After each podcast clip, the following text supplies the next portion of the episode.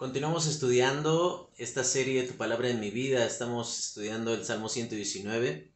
y el término que vamos a estudiar esta semana es justamente palabra, la forma en la que el salmista llama a la escritura. Eh, es muy interesante que el término que eh, el salmista ocupa aquí tiene que ver con la forma de la expresión de algo que ha sido enseñado.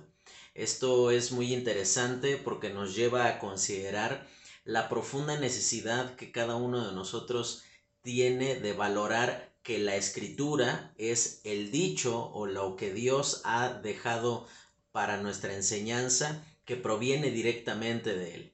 Dependiendo las palabras de quién vienen en nuestra vida, tienen un peso determinado. Y justamente eso es lo que el salmista va a hacer cuando coloca el término tu palabra, tus palabras,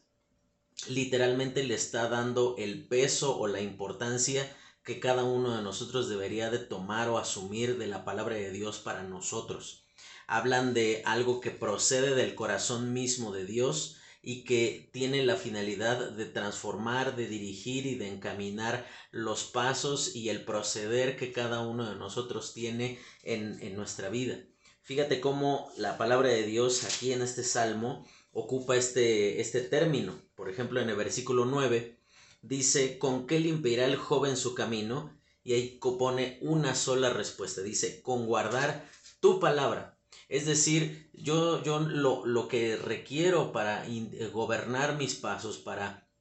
vivir de una manera correcta delante del Señor, no son mis opiniones, ni las de alguien más, ni las de un pastor, por muy experimentado que sea, si bien no, no, no dejamos de necesitar ser guiados y encaminados por hombres de Dios, por encima de todo eso está el testimonio de la palabra de Dios para nuestra vida.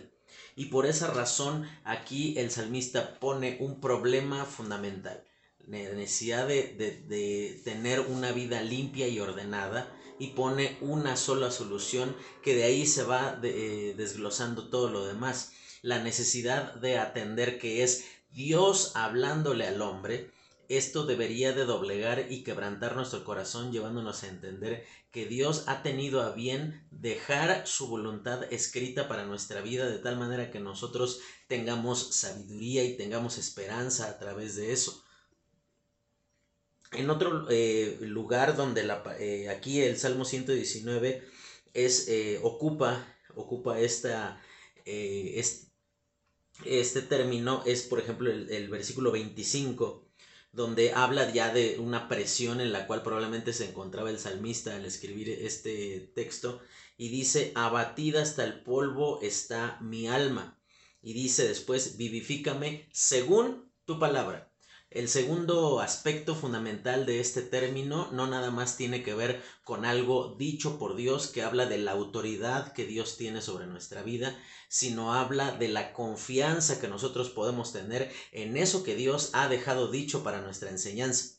Eh, y aquí el, el, salmista está hablando de la dificultad, por un lado, que él estaba experimentando, pero él se remite finalmente a considerar que por encima de sus opiniones, por encima del el consuelo que pudiese buscar eh, en, en cualquier otra persona o en cualquier otra circunstancia, él dice, Señor, tú has prometido dar tu consuelo, tú has prometido fortalecernos en medio de la dificultad y por eso, de acuerdo a que tú lo has dicho, y no nada más de acuerdo a cuán confiable es tu palabra, sino cuán cierto ese es el énfasis de, esta, de este término también, de que no nada más son palabras dichas para nuestra enseñanza, sino que son palabras dadas para nuestro consuelo y para nuestro confort.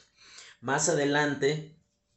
va a, a ocupar este término en el versículo 49, donde dice, acuérdate de la palabra dada a tu siervo, en la cual me has hecho esperar. Y reitera el mismo concepto de lo que venimos hablando.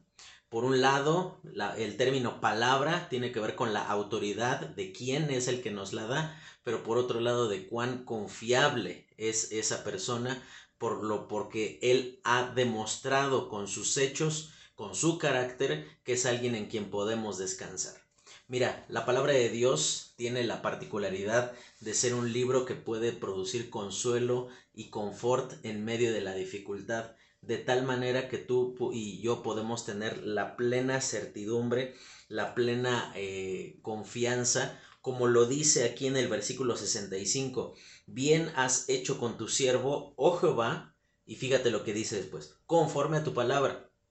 Fíjate cómo la confianza del salmista es expresada en diferentes momentos. Primero lo, lo, lo pone como una expectativa confiada diciendo, como tú has prometido vivificarme, en eso espero entonces, oh Jehová, como lo decía eh, el, el, versículo 25, debido a que él estaba en gran manera abatido. Pero ahora en el versículo 65 lo presenta como algo ya realizado. Y qué bendita experiencia que nosotros podemos tener por medio de la persona de Dios, que a pesar de nuestra pecaminosidad, a pesar de cuán infieles o insuficientes somos por nosotros mismos, tenemos el testimonio no nada más de lo que la palabra de Dios expresa, sino nuestro testimonio eh, en la forma de vida que hemos tenido en nuestro caminar con el Señor, de poder decir, en, en algún momento de mi vida he confiado en el Señor y Él no defraudó mi confianza. De tal manera, hermano,